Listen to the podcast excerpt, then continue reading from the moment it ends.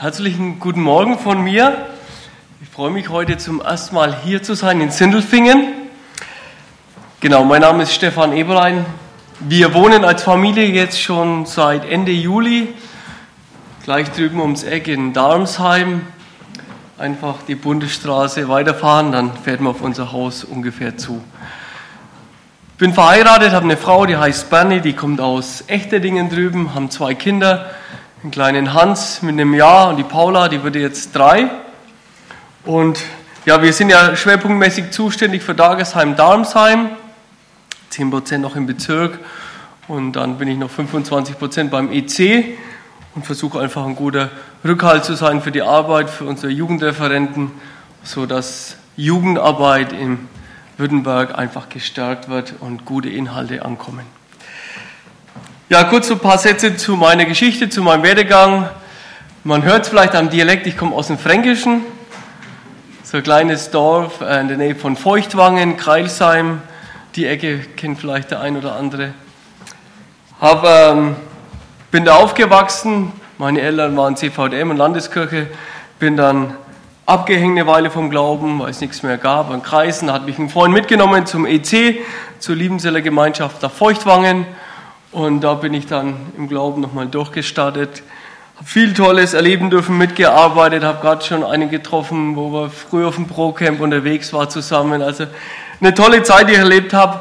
Und dann habe ich eine Ausbildung gemacht als Mechaniker, Werkzeugmechaniker, Fachabitur nachgeholt, wollte eigentlich Kunststofftechnik studieren, bis dann Gott irgendwie mich umgelenkt hat, kurz vor knapp, vom Procamp weg direkt aufs, nach Liebenzell.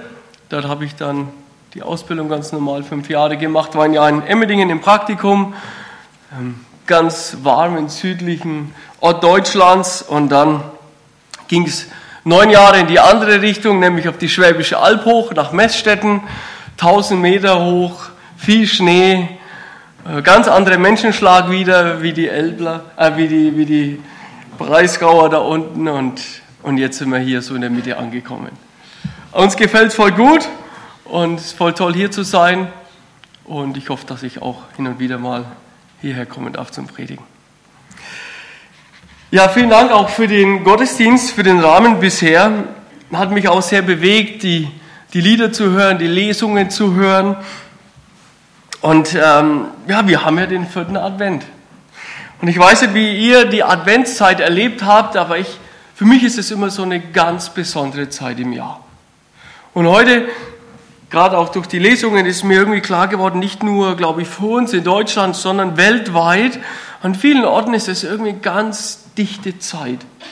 Geballt eine Zeit, wo auch alles ein wenig ruhiger ist. Vor allem bei uns, wenn es ein wenig keller wird, wenn es schon um kurz vor fünf dunkel wird, dann zündet man die Kerzen an, hat sein, äh, sein Adventskranz da stehen, äh, trinkt hoffentlich eine Tasse Tee, kommt ein bisschen zur Ruhe, liest vielleicht mal eine Geschichte, gestaltet alles ein bisschen besinnlicher und versucht die Zeit als, als etwas Besonderes zu greifen. Als etwas, in dem man beschenkt wird, wo man irgendwie Glück erfährt, wo Wünsche sich erfüllen, und ich habe das Gefühl, es ist fast wie so eine Verdichtung menschlicher Gefühle und Sehnsüchte. So die Weihnachtszeit und drumherum. Ich fand diese Geschichten da aus, aus Italien, die haben das so richtig ausgedrückt. Ja, Wünsche und Vorstellungen, alles sich mal bündelt in dieser Zeit. Man wünscht sich Geschenke, es soll Frieden sein, Frieden in der Familie, darüber hinaus viele Wünsche und möchte den anderen auch beschenken. Und dann ist am Dienstag ist es ja soweit. Und dann geht es gleich weiter nach Silvester. Auf Silvester hin meine ich. Und Silvester ist dann nochmal der nächste Schritt, wo da irgendwie so dranhängt, wo auch nochmal für viele so ein besonderer Moment ist. Silvester markiert ja immer so einen Umbruch. Das eine Jahr geht zu Ende, jetzt kommen schon die Jahresrückblicke im Fernsehen. Manche macht es auch für sich so persönlich und dann beginnt so das neue Jahr 2014. Und das neue Jahr, so wie ich es auch immer erlebt habe, ist auch, hat auch was zu tun, dass man diesen Umbruch für sich auch mit einer Veränderung gerne verknüpfen möchte. Dass man sich Vorsätze fasst, dass man sich Wünsche formuliert, dass man sagt, ähm, ich möchte mein Leben vielleicht ein bisschen besser organisieren. Man, man macht einen Ausblick, was vielleicht so ansteht an, an der Operation, die ansteht, die, dass die gut verläuft, dass man mit dem neuen Knie sich gut bewegen kann. Erwartungen, die man persönlich hat und die man dann auch so ausspricht. Und bei uns Christen, muss ich sagen, kommt da natürlich in dem ganzen Wünschen und Denken und Vorsätze nochmal die Dimension Gott hinein. Gott Jesus Christus hinein. Der dann natürlich voll mitgenommen wird, weil wir genau wissen, wenn er da unterstützt, wenn er gestaltet, wenn er was macht, dann passiert auch wirklich etwas. Und wir haben dazu auch Formulierungen, die wir dann aussprechen. Wir haben eine Spezialformulierung, die wir ganz oft sagen dann. Und wird besonders deutlich oft so an diesem Moment des Silvesters. Nehmen wir uns jetzt mal ein paar Tage vor, ja. Silvester, die Glocken läuten, es ist 12 Uhr mitternachts, Sie stehen da mit allen Gästen und Freunden, äh, Glas, äh, Glas Sekt in der Hand und das neue Jahr beginnt. Man stößt an und dann, finde ich, kommt an diesem Abend der besonderste Moment, wenn die ganz wichtigen Menschen einem gegenüberstehen und man schaut ihnen in die Augen, die schauen einem in die Augen, man nimmt sich in den Arm und dann fängt man an, dem anderen was fürs neue Jahr zu wünschen. Und es beginnt in der Regel mit der Formulierung, die wir so oft verwenden. Ich sagte, ich wünsche dir Gottes Segen fürs Jahr 2014, dass du mit deiner Ausbildung zu Ende kommst und dass du eine tolle Anstellung bekommst. Ich wünsche dir Gottes Segen und Gesundheit für 2014, dass dein Knie nach der Operation wieder funktioniert und du besser laufen kannst als vorher, dass du dein Studium und so weiter beendest. Also wir haben hier immer irgendwie diese Formulierung Gottes Segen, verbunden mit meistens ganz konkreten Wünschen und Vorstellungen. Man spricht der Person Gottes Segen ganz konkret fürs neue Jahr zu. Und scheinbar, scheinbar scheint äh, dieser Gottes Segen auch ein Schlüssel dazu zu sein, damit das irgendwie Wirklichkeit wird. Es passiert wohl was und hat irgendwie eine ganz große Bedeutung. Und auch in dem Gottesdienst vorher ist immer wieder das Thema Gottes Segen aufgetaucht. Beschenkt werden von Gott.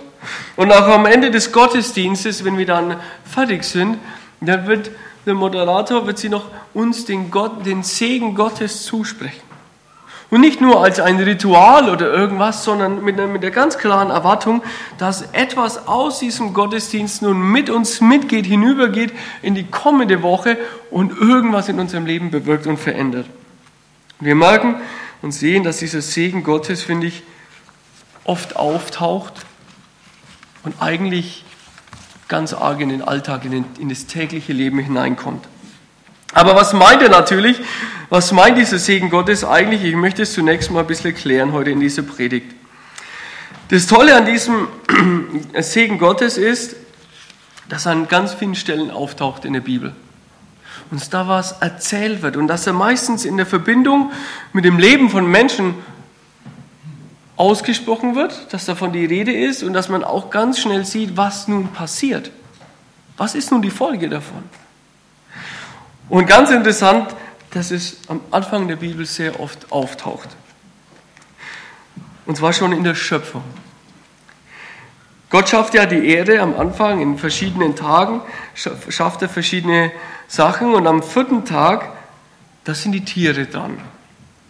Und heißt hier in 1. Mose 1, Vers 21, und Gott schuf die großen Seeungeheuer und alle sich regenden, lebenden Wesen, von denen die Wasser wimmeln nach ihrer Art und alle geflügelten Vögel nach ihrer Art. Und Gott sah, dass es gut war. Und da gab es da einige und da kommt ja dieser Ausspruch, dass Gott sagt, jetzt werdet fruchtbar und vermehrt euch und dann läuft das. Man könnte jetzt denken, naja, Gott schafft die und es läuft jetzt automatisch. Aber interessant ist nun Folgendes, dass Gott sagt, und Gott segnete sie und sprach, seid fruchtbar und vermehret euch und füllt das Wasser in den Meeren und die Vögel sollen sich vermehren auf der Erde. Also bevor Gott einen Auftrag gibt, ganz am Anfang der Schöpfung schon, segnet er. Und dann kommt der Auftrag. Eine interessante Beobachtung. Das Fazit daraus ist für mich, es scheint nichts auf dieser Welt so selbstverständlich zu laufen. Auch bei Menschen segnet er. Also Gott schafft die Voraussetzungen, aber damit es sich vermehrt, damit die Tiere wachsen, damit diese Erde bevölkert wird, muss Gott seinen Segen geben. Und habe ich überlegt, wie, mit welchem Bild könnte ich das vielleicht vergleichen. Und da ist mir auch jetzt der Winter, es ist ein wenig doof, weil es jetzt gerade keinen Schnee draußen hat, aber vielleicht geht der ein oder andere an die Berge in Urlaub, ist mir der Schlitten eingefallen. Einige haben einen Schlitten zu Hause, steht vielleicht voraus so als Deko-Gegenstand, aber der Schlitten hat normal das Ziel, dass man da einen Berg runterrauscht. Also stellt euch vor, ihr nehmt euren Schlitten mit, geht hin an so einen Berg und jetzt seht ihr, der Schlitten, perfekte Voraussetzung, damit etwas im Berg, damit ich im Berg runterkomme. Und der Berg ist die, die, die Neigung ist die perfekte Voraussetzung dafür, dass der Schlitten da irgendwie runtersaust. Und dann setzt man sich vielleicht hin aufs Gras, auf die Wiese und man merkt, tut sich nichts. Ein bisschen ruckeln und so, ja. Dann geht vielleicht ein bisschen was, aber es fehlt was ganz Entscheidendes. Und wer dann jetzt im Winterurlaub geht oder wenn es hoffentlich hier auch schneit noch, dann seinen Schlitten hinstellt und nicht aufpasst und sich draufsetzen will, da passiert es manchmal, dass der Schlitten schon weg ist, bevor man selber drauf sitzt und liegt da mitten im Schnee. Ja? Weil der Schnee, der macht alles anders. Der Schnee, der macht diesen Schlitten, bringt diesen Schlitten ganz automatisch, ohne dass ich irgendwas dazu tun muss, in Bewegung. Und das ist, glaube ich, ein guter Vergleich um auszudrücken, was den Segen Gottes meint. Der Segen Gottes ist praktisch dieses Gleitmittel zwischen Hang und zwischen Schlitten. Ein Gleitmittel zwischen den Dingen, die Gott geschaffen hat in unserem Leben, aber die noch nicht funktionieren, weil nichts passiert. Und wo dieser Segen Gottes da ist, da kommt was in Bewegung. Und so war es dann auch, die Erde ist voll geworden, war eine tolle Zeit, Adam und Eva in dieser Welt. Und dann kommt ja die Sünde in die Welt hinein. Und dann kann man sich fragen, was ist nun die Schuld, die Sünde ist nun da, ist es nun gewesen mit dem Segen Gottes? Hört es nun aus, kommt nun die ganze Welt ins Stocken? Und dann heißt es interessant, als Gott dann dem, dem Abraham, dem ersten, wo er so explizit mit dem Segen Gottes dann in Verbindung bringt, steht er, oder spricht Gott zu dem Abraham in, in 1. Mose 12, Vers 3 sagt er, in dir, Abraham, in dir sollen gesegnet werden alle, alle Geschlechter dieser Erde. Also nicht nur die an dich glauben, Gott, sondern alle Geschlechter dieser Erde. Und der Abraham bekommt dreimal diese Zusage. Und ich glaube, ohne diese Zusage Gottes würde diese Welt noch viel holpriger laufen, als sie eh schon läuft. Würde noch viel mehr in diesem ersten Geschichte aus Italien, würde noch viel mehr Aufzählung äh, kommen, was alles nicht rund läuft, weil Gott gesagt hat, ich segne alle Menschen. Alles, was auf dieser Welt passiert, steht mal generell unter seinem Segen und dadurch läuft überhaupt die Welt so gut, wie sie im Moment funktioniert. Das sind die großen Linien, aber jetzt ist ja so, dass du, ich sage einfach du, ich hoffe, das ist okay, macht es für mich ein wenig einfacher, dass du nicht nur in dieser großen Welt lebst, sondern dass du ja auch noch in einer viel kleineren Welt dich bewegst. In deinen kleinen vier Wänden, in deinem Sindelfingen, an deinem Arbeitsplatz, in deiner Familie, in deiner Umgebung. Und ganz ehrlich, wenn wir uns sagen, da wünschen wir eigentlich auch, dass Gott uns segnet, oder? Dann möchten wir nicht nur, dass äh, das ganz Große gut funktioniert, sondern dass auch in unserem Leben was einfach läuft und funktioniert. Und deswegen jetzt die Frage, was ist nun dieser Segen Gottes für mein Leben, für uns Einzelne? Und schauen wir nun weiter in die Bibel hinein, gerade in dem ersten Buch Mose, so sehen wir an verschiedenen Stellen taucht dieser Segen Gottes auf, in Verbindung mit Menschen. Und eine Person, die ich rausgegriffen habe, ist eine der ganz großen Schlüsselpersonen dieser Menschheit, nämlich der Josef. einer der großen Gestalten der Weltgeschichte. Er wird noch zu den Urvätern gezählt und er hatte ein unglaublich bewegendes Leben. Ein Leben geprägt von Höhen, von ganz, ganz großen Tiefen, wie ich es ihm niemand von uns im Leben wünsche, und von Höhen und Mittel und, und so weiter. Und der Josef, vielleicht kennt manche die Geschichte, ist ähm, aufgewachsen, wurde ein bisschen beneidet, war ein bisschen schwierige Familienkonstellation.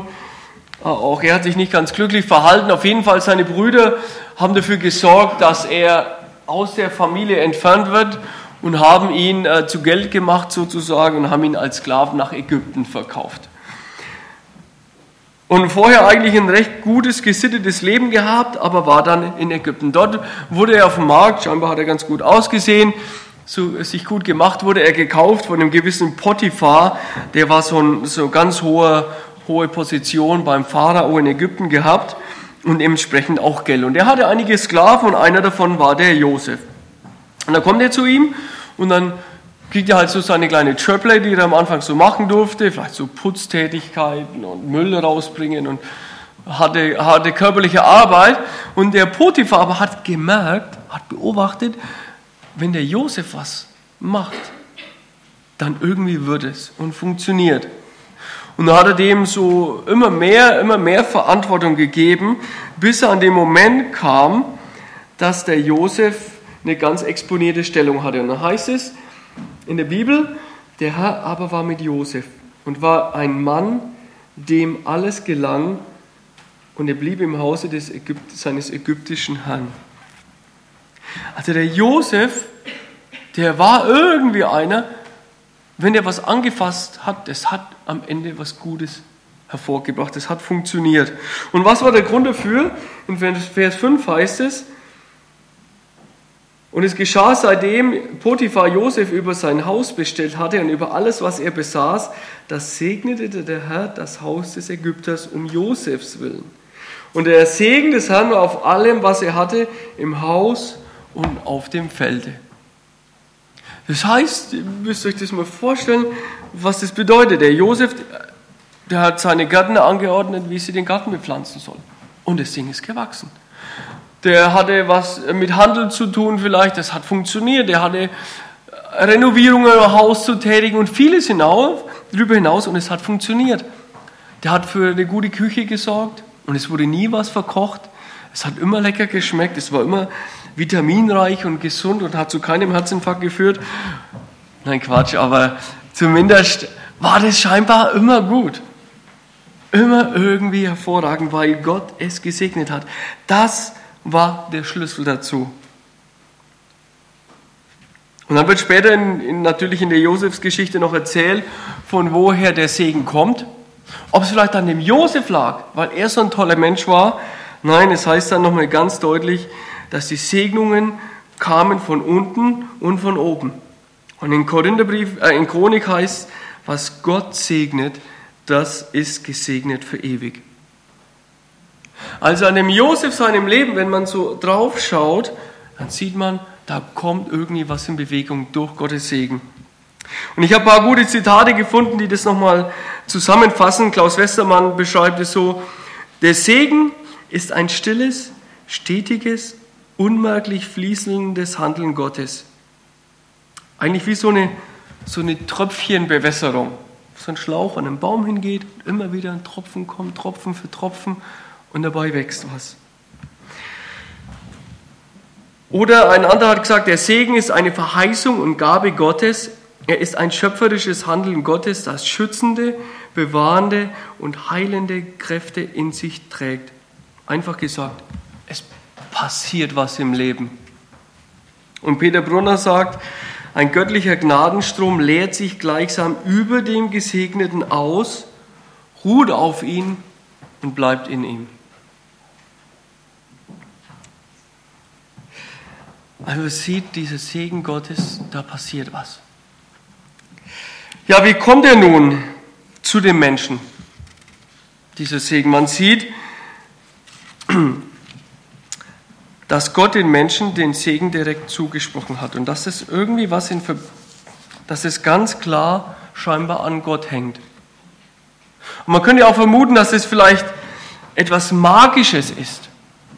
Dass wir da so wie so was Zauberhaftes da drin steckt.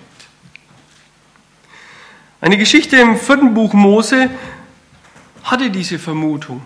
Und zwar war es so, dass Israel aus Ägypten ausgezogen war, ging schon in Richtung verheißenes Land und dann waren sie in der, auf dem Land von, den, von dem Volk Moab. Und die waren deutlich kleiner als sie und hatten natürlich massives Bauchweh. Wie können wir die wieder loswerden oder wie können wir die vielleicht militärisch besiegen? Und aber klar, damit haben sie eigentlich keine Chance. Und deswegen war so die Idee, ob wir dann nicht irgendwas Magisches einsetzen können. Irgendwas Zauberhaftes. Und hatte dieser König Balak mitbekommen, dass es da einen Biliam gibt, der so eine Art Weissager war. Und er hat mitbekommen über ihn, oder er sagt über ihn, ich habe erkannt, wenn du segnest, der ist gesegnet und wenn du verfluchst, der ist verflucht. Und hier kommt ein neuer Begriff auf einmal ins Spiel, einmal Segen und dann auf einmal Fluch. Und scheinbar, so wie ich sie wird deutlich, dass der Schuh, nicht nur scheinbar, sondern es ist so, dass der Fluch der Gegensatz zum Segen ist. Und wo Fluch auftaucht, da wird jemand Schaden zugefügt aktiver Schaden zugefügt. Und Gott macht das, Gott flucht auch, verflucht auch, entweder zur Verurteilung von Sünde oder auch mal als Gericht über eine Sünde. Aber es ist ein aktiver Gegensatz zum Segen. Und deswegen ganz klar wollte der Balak, dass dieses Volk Israel sozusagen verflucht wird, dann würde ihnen ein Schaden zugesprochen und dann hat er vielleicht eine Chance gegen sie. Und er dachte, das könnte dieser Biliam tun, und es einfach aussprechen als etwas wie so magisches, dass es dann passiert. Und er geht hin zum Biliam und, und, und er sagt, äh, und dann spricht Gott mal nicht zum Biliam, der sagt, du sollst das Volk nicht verfluchen, Biliam, denn es ist gesegnet.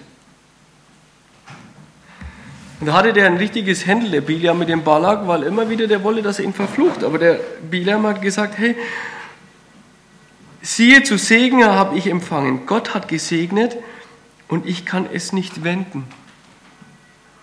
Also ist ganz deutlich, dass dieser Segen Gottes an ihm hängt, an seinem Willen, an seinen Entscheidungen, nicht an magischen Ritualen, nicht an unseren Worten, sondern wenn Gott was nicht segnet, dann wird es auch nicht gesegnet werden, sondern es hängt 100% an seinem Willen und da kann ich deuteln und tun und wenden, was ich will. Es hängt 100% an ihm. Es ist was, was von Gott kommt und was Gott weitergibt.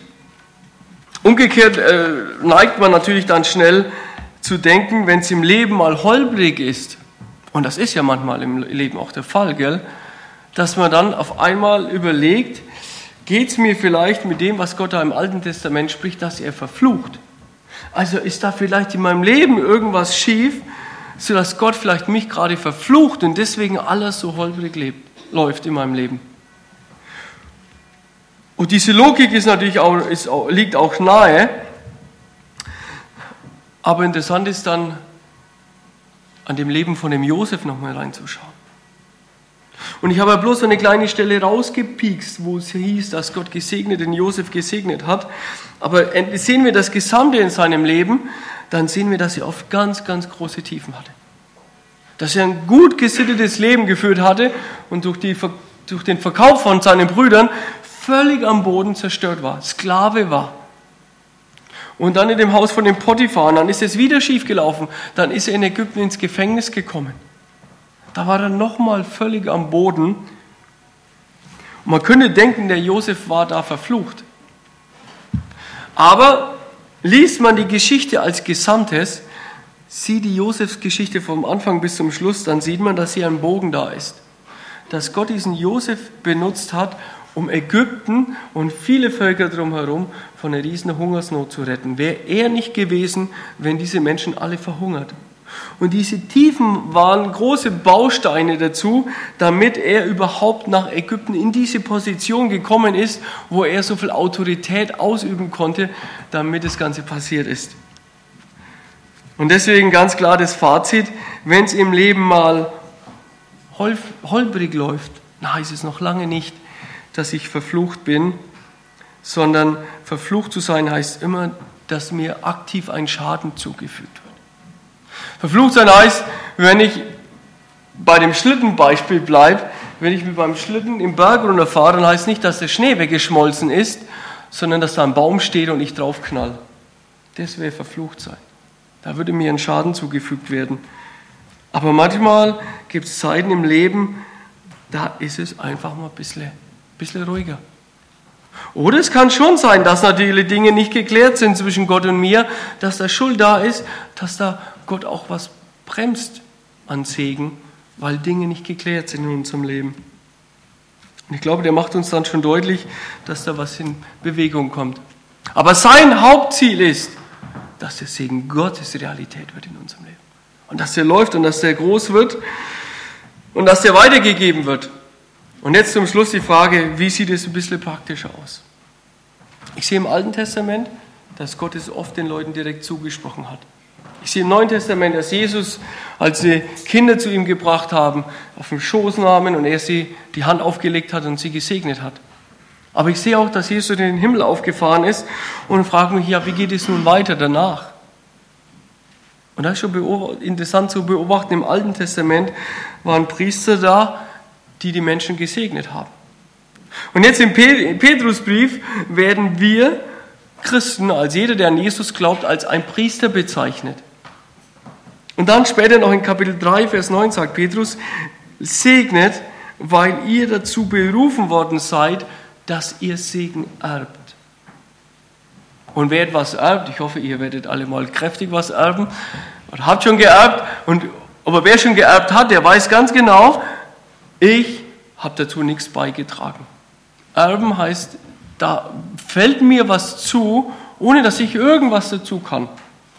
Und so fällt uns dieser Segen Gottes auch zu, den erben wir. Und jetzt sagt er, aber ihr sollt Segen. Ihr sollt Leute sein, die andere segnen. Christen sollen Leute sein, die den Segen Gottes tagtäglich in den verschiedensten Situationen zusprechen. Und es können ganz kleine Sachen sein, aber ganz oft sind es so Schwellensituationen. Schwellensituationen deswegen, weil man dann wie so eine Türschwelle in einen anderen Raum begegnet, wo das Leben, wo vieles Neues auf einem zukommt. Zum Beispiel bei einer Hochzeit. Ich habe ja das Privileg, dass ich immer wieder Leute trauen darf. Und da geht man da durch die Liturgie durch und dann äh, werden Lieder gesungen und dann kommt das Wort zur Ehe und dann stehen die beiden da vor einem und man fragt den einen, willst du sie heiraten, willst du ihn heiraten? Ja, Gottes Hilfe und Kuss gibt es dann noch und den Ring passiert ganz viel, aber dann kommt der heilige Moment einer Ehe. Wo meistens derjenige, der die Trauung erhält, auch sagt, jetzt bremsen wir uns auch mal ein bisschen mit Fotografieren, weil jetzt kommt der heilige Moment. Und dann kniet sich dieses Brautpaar meistens vor einem nieder und man hält ihnen die Hand über und spricht ihnen Gottes Segen zu. Man wünscht den Segen Gottes für die Ehe, des Gleitmittels sozusagen, damit, wenn zwei Menschen kommen, dass es funktioniert, dass sie miteinander reden können, dass sie zusammenwachsen, dass dieses Zusammenleben, dass es funktioniert, dass es gut wird. Da spricht man den Segen Gottes zu. Oder in, in, in Dagesheim hatten wir im Herbst ein paar FSJler verabschiedet.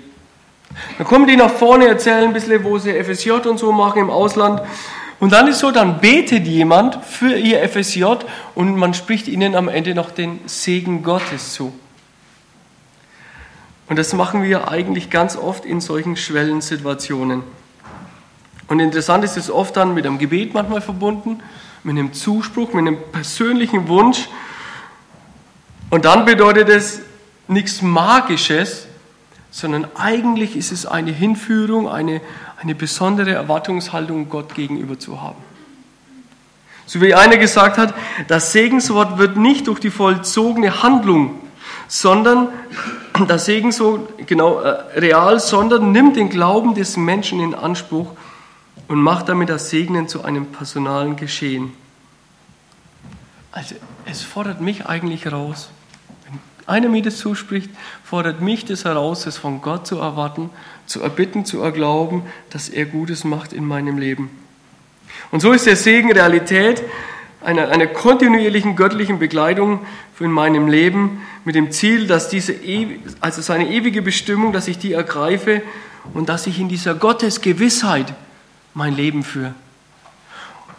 Und ich glaube, dass wir es in unserer Zeit vor uns Leute schon öfters und mehr praktiziert haben und dass das manchmal komisch findet, aber eigentlich ist es was Geniales.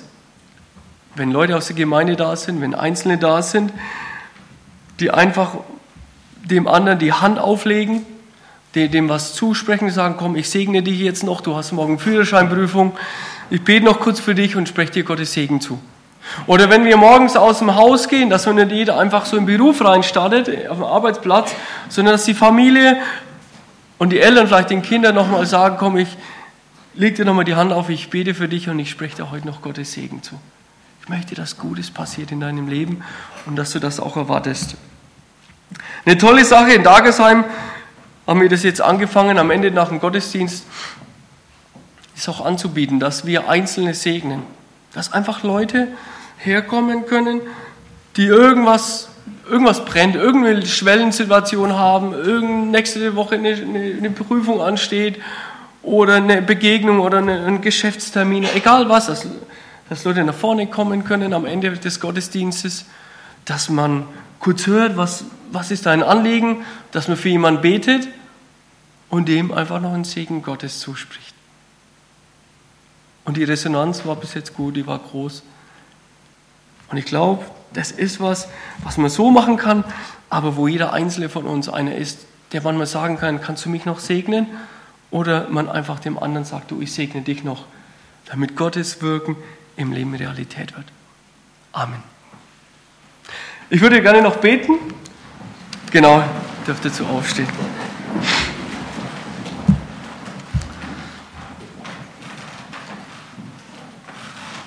Großer Gott, ich, ich danke dir, dass du so viele Wege hast, damit unser Leben, unser Bewusstsein, unser Empfinden, unser Vertrauen ganz arg auf dich gesetzt wird, Herr Jesus.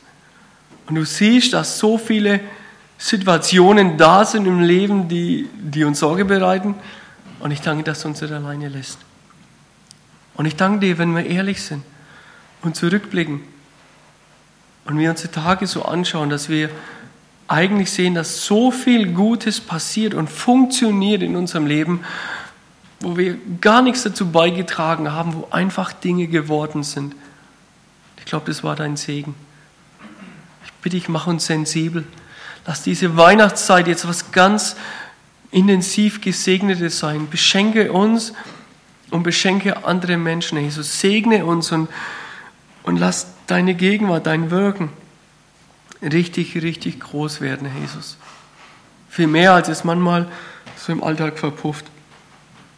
Ich danke dir, dass du uns diesen Segen mitgibst und schenk uns auch Mut, schenk uns Blick, auch anderen Leuten diesen Segen noch viel stärker zuzusprechen in den unterschiedlichsten Lebenssituationen, Herr Jesus. Amen.